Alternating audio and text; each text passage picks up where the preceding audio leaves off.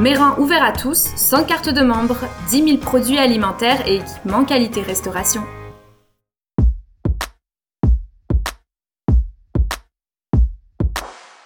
Dans ce troisième épisode, c'est le thème de la comptabilité qui sera abordé. La méthode traditionnelle du x3 ou la standardisation approximative des recettes sont des pratiques de gestion désuètes qui en 2022 ne prennent pas en considération les nombreux postes de recettes et de dépenses. Avec nos experts économiques et financiers, nous allons vous introduire à de nouvelles façons de penser et de calculer. Je suis Marie Paris, rédactrice en chef d'Achérie Mag. Bienvenue. Et on accueille tout de suite Robert Dion, l'éditeur d'Achérie Mag, qui va animer la rencontre d'aujourd'hui. Merci Marie. Euh, on est rendu au troisième balado euh, de notre série euh, où là, on arrive vraiment dans le vif du sujet. On dit qu'on voudrait avoir des restaurateurs comptables pour faire des bonnes prévisions. Euh, on, a touché ça tout le long, mais faire des bonnes prévisions nous permet d'être rentable et de faire face à différents euh, à différents aléas d'être restaurateur ou entrepreneur, parce que ça, ça touche pas juste la restauration. Euh, mais pour faire des, des, bons, des bonnes prévisions, ça prend des budgets étoffés. Christian, je t'invite à nous parler de, de, de du rapport budget prix de vente, euh, établissement des coûts. Euh, je sais que les modèles ont énormément changé. Je t'amène à nous parler des, je te demande de nous parler avec le groupe des nouveaux modèles pour euh, fixer nos prix par rapport à des budgets ou des opérations. Robert, je suis obligé encore une fois de dire que les modèles n'ont pas tant changé que ça. Modèle, moi, j'utilise encore un modèle que j'ai appris a 40 ans quand je suis allé étudier à l'Académie Accor. Tu sais, je viens de l'hôtellerie. Le problème, c'est que les modèles n'ont pas été appliqués. Les modèles qui existaient, tu sais, à l'époque, on avait des contrôleurs nourriture et boissons dans nos entreprises. Donc, euh, le contrôleur nourriture et boissons, c'est un spécialiste en restauration qui avait appris tout ce qui existait comme outil. La comptabilité, c'était inventé, euh, le premier livre, en 1494, puis ça n'a pas changé depuis ce temps-là, Robert. C'est juste notre façon d'utiliser. Le fameux multiplicateur 3 qu'on entend tout le temps au Québec, ça c'est arrivé avec Expo 67 puis euh, les THQ 68, là. mais à côté de ça, il y a des entreprises qui ont toujours utilisé les modèles qui existaient, c'est-à-dire un modèle où on va fixer nos prix de vente en fonction de combien le consommateur est prêt à payer pour ce qu'on veut vendre, puis notre structure de coût à nous, puis la rentabilité qu'on veut.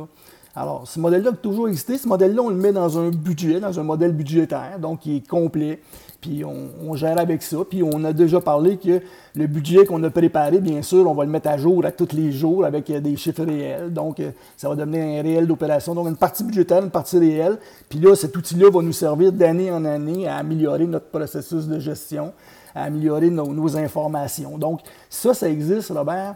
Moi, j'ai utilisé ça il y a 40 ans, donc c'est pas nouveau. Donc, c'est pas un nouveau modèle. Ce qu'on a de nouveau aujourd'hui, c'est les outils pour le faire. On a des outils qui nous permettent d'aller beaucoup plus rapidement, des outils qui nous permettent d'obtenir l'information euh, presque instantanément. Avant ça, moi, quand j'ai commencé, on travaillait à mitaine dans des grandes feuilles. Euh, euh, je ne sais pas, vous avez déjà vu ça, des chiffriers comptables. Des ledgers, des ledgers. Alors voilà. Donc, il y a pas, au niveau de la comptabilité elle-même, il n'y a pas de nouveauté. Il y a juste l'application qui n'est pas, malheureusement, à quelque part, il, y a comme, ça s'est perdu. Là. On a perdu les contrôleurs de nourriture et boissons, puis on a commencé à appliquer la règle du multiplié par trois, puis là, ben, c'est ça, c'est devenu problématique. C'est là-dessus que je veux enchaîner. C'est devenu un des grands problèmes du Québec. OK. J'aimerais ça enchaîner là-dessus, François, euh, parce que le x3, euh, si, si en bas, tu n'as pas fait tes bonnes prévisions, puis tes bons coûts, puis établir tes bonnes dépenses, le x3, il, est caduque. Oui, on traite ça un peu comme une règle d'or, là, puis euh, c'est une grave erreur. Moi, je trouve que la, la présentation de Christian est totalement véridique. C'est admirable la manière a présenté ça en parlant de, la disparition des contrôleurs nourriture et boissons qui avaient le knowledge, là, qui avaient les connaissances par rapport à ça. Ça s'est perdu. Puis là, on espère qu'en en calculant les coûts puis en multipliant par trois, automatiquement, on va faire un revenu qui a du bon sens puis que la structure de coûts va se placer comme par miracle correctement pour générer le maximum de profit. Puis après ça, on pousse, on pousse pour, pour réduire le food cost. Donc, c'est pas comme ça que ça fonctionne. D'abord, euh, comme on le disait dans, dans le deuxième balado, dépendamment de l'investissement qu'on a besoin de faire, on va établir un profit qu'on doit générer. Et puis, le budget doit faire la démonstration que si tout va bien, ben ce profil-là, on devrait être bon pour être capable de, le concrétiser. Donc, ça prend des revenus. et ça prend des dépenses, puis un profit qui est satisfaisant. Les revenus, ben, ça se calcule simplement par la multiplication nombre de clients fois la facture moyenne. Donc, notre menu doit refléter cette facture moyenne-là et le nombre de clients, ben, il est établi sur un taux de roulement de siège avec un, ratio, là, euh, puis par le nombre de sièges qu'on a dans notre restaurant. Fait tout ça, ça doit être réaliste et faisable avec un petit coussin de sécurité pour nous permettre euh, quelques erreurs puis quelques euh, imprévus. Puis de cette manière-là, ben, on se donne une chance que si le budget se réalise, ben, le profit est suffisant. Puis à partir de là, ben, là, on peut continuer. L'exercice global, là, là, il est beaucoup plus euh, lourd que ça, évidemment. Donc, l'exercice budgétaire qui doit se faire avant le début de la période, on s'entend. Alors, si on commence le 1er janvier, on devrait déjà en septembre et octobre être en train de finaliser le budget pour 2022. Et au fur et à mesure que l'année 2022 progresse, ben on cumule à partir de PNL, donc des Profit and Loss Report ou encore des rapports hebdomadaires d'opération pour, euh, euh qui vont permettre de vérifier si le budget se réalise. Et on corrige, le budget, au fur et à mesure que l'année avance. Puis à la fin de l'année, ben, on a déjà une bonne idée de combien de profits on a fait. Et après, on peut donner ça au comptable qui, lui, va, devrait le concrétiser ou le confirmer quatre mois plus tard en avril 2023. Mais déjà en avril 2023, j'ai déjà quatre mois de fait sur l'année au complet, ce qui fait que mon budget 2023, lui, il va avoir été fait auparavant. Alors, euh, quand on pense aux gestionnaires là, qui passent beaucoup de temps sur le, la, sur le plancher, c'est pas sur le plancher qu'on gère, c'est dans le bureau avec l'outil comptable, avec les budgets, avec les employés, avec les fournisseurs, etc. Puis je m'arrête là parce que je pourrais décliner encore un paquet de coups. Là. Ben, je, vois, je vois Pierre, parce que nous, on se voit entre, entre nous, là, mais je vois Pierre sourire parce qu'il va rajouter sûrement différentes notions, parce que lui, il l'opère à tous les jours, le restaurant, puis euh, tantôt, on parlait de, prise d'inventaire, puis euh, de différents autres, autres moyens. Pierre, j'aimerais ça t'entendre sur la, la tenue d'un budget. On a le côté théorique des professeurs, mais toi, tous les jours, est-ce que vous le faites? Comment ça se passe? Euh, écoute, j'aime ça quand j'entends euh, comment ils décrivent ça, parce que c'est exactement ce qu'il faut que tu fasses dans la vraie vie, c'est qu'il faut que tu établisses un budget.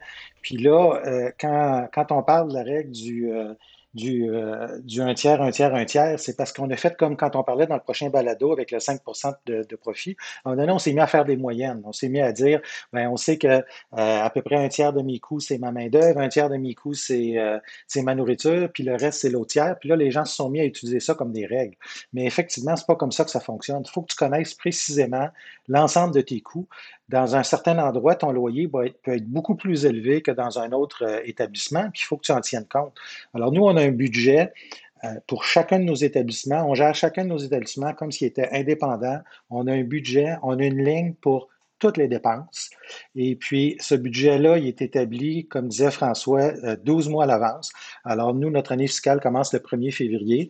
Vers le 30 novembre, on va avoir notre budget final pour l'année prochaine.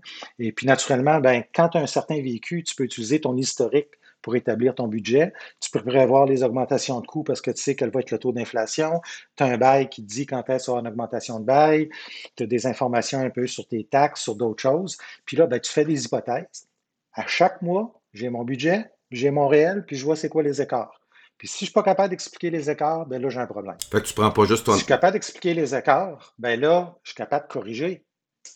Fait que tu prends pas juste ton inventaire une fois par année je prends mon inventaire. Ben, nous autres, on a fait pire que ça. Tantôt, je vous disais que j'ai enlevé la notion de profit chez nous pour mettre le BAIA. J'ai aussi enlevé la notion de mensualité. Nous, on opère sur 13 périodes de 4 semaines. C'est la seule façon, selon moi, d'être capable de comparer des pommes avec des pommes puis t'assurer que d'une année à l'autre, tu compares la même affaire.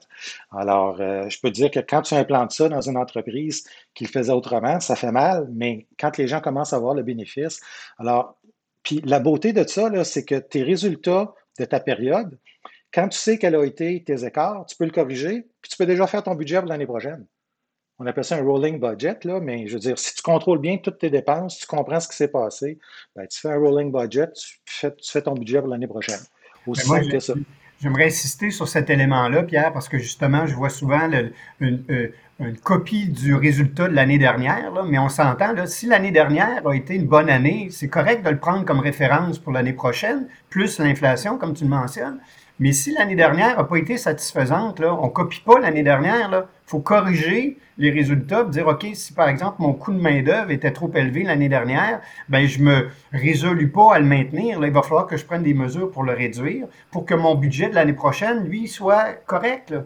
Donc, c'est pas juste de prendre le budget de l'année passée, rajouter un peu de pourcentage à, gauche puis à droite, augmenter mes prix, puis ça va se euh, répéter. Ça veut dire beaucoup plus que ça. Puis finalement, c'est un mandat que je donne à mes gestionnaires parce que je viens de leur donner ce sur quoi ils doivent travailler pour corriger le tir, pour améliorer la performance de l'entreprise. Un élément très important qui vient d'être mentionné par Pierre, une technique de travail qui existe depuis toujours, mais que plus beaucoup d'entreprises utilisent, c'était la job du contrôleur nourriture et boissons, l'analyse des écarts. Alors, tous les mois, normalement, le contrôleur nourriture et boissons, à toutes les périodes, parce qu'effectivement, la restauration, on travaille en période d'ordinaire, sa première job, à chaque période, c'est de faire l'analyse des écarts de l'ensemble des coûts, donc de trouver, puis c'est pas bien difficile, des écarts de quantité puis des écarts de coûts. Alors, après avoir fait ces analyses-là, tu es capable de réajuster le tir rapidement, puis de t'en aller vers de la... Le problème, c'est qu'il faut s'améliorer à un moment donné. On ne peut pas être parfait au départ, là. mais si on fait l'analyse des écarts, on va pouvoir s'améliorer. sais, on va viser le zéro écart, ce qui n'arrivera jamais, là, mais on n'aura pas des écarts de, de coûts de nourriture entre le théorique et le réel de, 10 là, Ça n'existera plus après quelques analyses d'écart. Donc, cette technique-là, il faudrait la remettre en place dans les entreprises de restauration. Donc, faire l'analyse des écarts à chaque période. Ce que font les hôtels d'ordinaire. Exactement. Je vais, je vais euh, poser une question dans ce sens-là. Je vais dire, oui, mais nous, on est un petit restaurant. Est-ce qu'on a besoin d'avoir toute cette infrastructure-là de gestion de période? Parce que, tu sais, je suis pris dans ma cuisine, je travaille fort, je manque de personnel. Euh, fait que j'y vais un peu comme ça vient. Comment vous réagissez à ma question ou à mon, mon, mon, mon interjection? Peu importe la taille de l'entreprise, on doit faire la gestion au complet. Euh, alors, à ce moment-là, ça incombe davantage de responsabilités aux gestionnaires, aux propriétaires. Et c'est pas parce qu'on est peu nombreux qu'il y a des éléments qu'on peut euh, euh, négliger. Et s'il y en est un, justement, qu'il ne faut pas négliger, c'est cet élément-là. Et un des outils qu'on a souvent, comme Christian le disait tantôt, là, on l'a l'outil souvent et puis on ne l'exploite pas, c'est le, système de comptabilité qui habituellement est assez bien monté pour qu'au fur et à mesure qu'on rentre les données dedans, il, il va pouvoir les, les calculer, ces écarts-là. Donc, il n'y a pas de taille suffisamment petite qui justifie qu'on ne fasse pas certaines tâches administratives. Robert, j'ajouterais euh, ce que François vient de dire, c'est que si tu es un chef opérateur, puis la gestion, c'est pas ta tasse de thé, mais tu sais que c'est important, mais trouve-toi quelqu'un pour la faire pour toi puis pour t'aider. Puis assure-toi qu'à toi et moi, ça va être fait, puis assure-toi que tu reçois cette information-là pour prendre des décisions.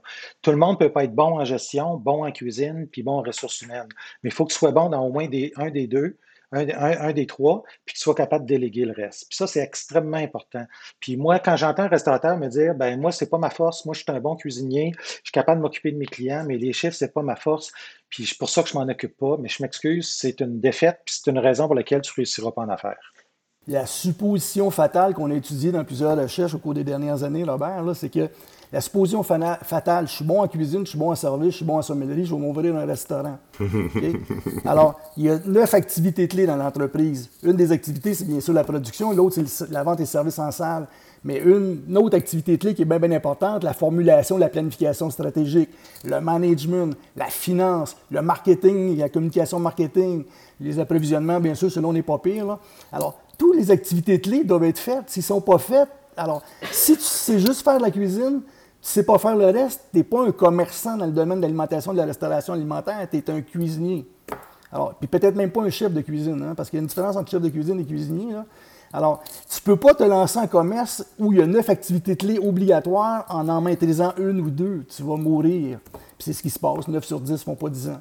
Euh, ben, ça, c'est les chiffres qu'on suit qui sont. Euh, ben, écoutez, moi, j'aimerais conclure en disant que. Euh, puis, puis on, sait très bien qu'il y a trop de restaurants au Québec. Christian nous le rappelle régulièrement. Mais je dirais en plus de ça qu'il n'y a pas trop de restaurants.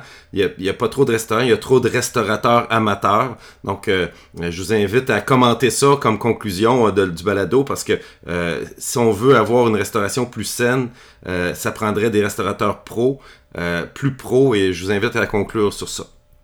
Je vais commencer par Pierre, tiens. Ben, écoute, je suis d'accord avec l'affirmation, mais c'est c'est une évolution. Hein. Quand on parlait tantôt plutôt de la profitabilité des restaurants, il y a 20-25 ans, la restauration était, était moins complexe qu'elle est aujourd'hui. Puis tu pouvais ne pas être un bon administrateur, puis laisser beaucoup d'argent à sa table, mais quand même être profitable. Aujourd'hui, dans un environnement hyper concurrentiel, les marges étant tellement minces, si tu n'es pas un bon restaurateur, si tu n'es pas un bon gestionnaire, tu n'es pas capable de, passer à travers. Puis, euh, on en parlait un petit peu plus tôt, tantôt, nous autres, avant la, rencontre, mais je pense qu'on a un gros, gros travail de faire aussi, à faire aussi pour valoriser euh, le métier, euh, le métier de restaurateur, le métier de, cuisinier, de chef. ça, je pense que ça fait partie d'un des problèmes qu'on a en ce moment dans notre industrie. Alors oui, il y a trop de restaurateurs, puis il y a trop de restaurateurs euh, amateurs qui, parce que justement, sont un bon sommelier ou un bon cuisinier, ils ont vu l'émission Les Chefs, puis ils décident, moi, je vais me partir à un restaurant. C'est plus complexe que ça, être restaurateur aujourd'hui. Christian, veux-tu enchaîner sur euh, l'affirmation de Pierre? Je pense que c'est euh, Pierre ce qu'il dit, c'est la vérité absolue. Alors, la structure de coût globale s'est modifiée au cours des dernières. Tu sais, on est dans un monde volatile, incertain, complexe, ambigu aujourd'hui. Puis la structure de coût globale depuis 30 ans a profondément changé. Depuis 1968 ou 1967, quand la restauration a pas mal décollé au Québec, euh, à l'époque, le coût de main-d'œuvre était beaucoup plus bas. Donc, tu sais, euh, tu pouvais avoir des employés, puis ça te coûtait 20-25. Les profits dans les années 68 dans les restaurants, c'était 20-25 tout ça s'est modifié, puis on est resté avec euh, des, outils de gestion qu'on n'a pas mis en place. Donc, on pouvait faire du 25% en 68, puis on n'a rien fait pour s'améliorer, puis là, on a perdu un petit peu, un petit peu, un petit peu, un petit peu. Puis là, tous ces restaurateurs-là sont partis, ont disparu au cours des dernières années parce que c'est plus possible. La structure de coût euh, s'est modifiée considérablement. Le premier jour que je suis entré en restauration, j'entendais, c'est longtemps, là, mon patron chiolait tout le temps à l'époque, c'était un gars génial en passant, il chiolait tout le temps que les coûts augmentaient tout le temps. Là, moi, j'avais 20 ans, les coûts augmentaient tout le temps. Puis il me disait, euh, ça se peut pas, pourrait pas durer. Aujourd'hui, tous les jours de ma vie, depuis que je suis en restauration, que j'ai 20 ans, les coûts augmentent tout le temps, puis ils vont continuer d'augmenter. Donc aujourd'hui, comme Pierre l'a dit, si tu n'as pas d'outils de gestion, euh, oublie ça, tu ne peux plus euh, embarquer. Tu peux plus être un... À l'époque, tu pouvais être un artisan restaurateur. Aujourd'hui, peut-être un artisan restaurateur, là, mais un petit créneau pour ces gens-là.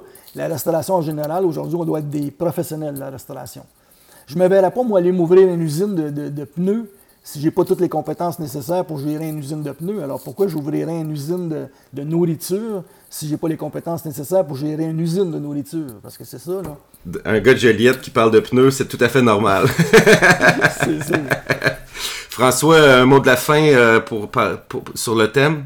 Oui, tout à fait. Alors, dans le même sens, euh, moi, je fais le parallèle avec les, agriculteurs qui ont besoin, qui ont eu besoin de développer un paquet de compétences dans, euh, dans des domaines qui n'étaient pas nécessairement l'agriculture comme telle. Alors, les restaurateurs aujourd'hui ont besoin d'être un peu des hommes orchestres, les femmes orchestres. Ils doivent être ferrés en, en, légal au niveau des lois, au niveau des ressources humaines, au niveau des du marketing, des réseaux sociaux, de la comptabilité, euh, de la production, de la distribution, le, sous-vide. Alors, il y a tellement de choses euh, à connaître que ça devient très, très, très compliqué Et comme Pierre le disait, ben à ce moment-là, on s'entoure. Donc, ce qui fait que pour plusieurs restaurateurs, c'est leur rêve d'avoir un restaurant. Puis ils sont bons en cuisine ou en service ou en sommellerie. C'est parfait. Moi, je trouve ça magnifique. C'est la passion. Il y a quelque chose de beau là-dedans.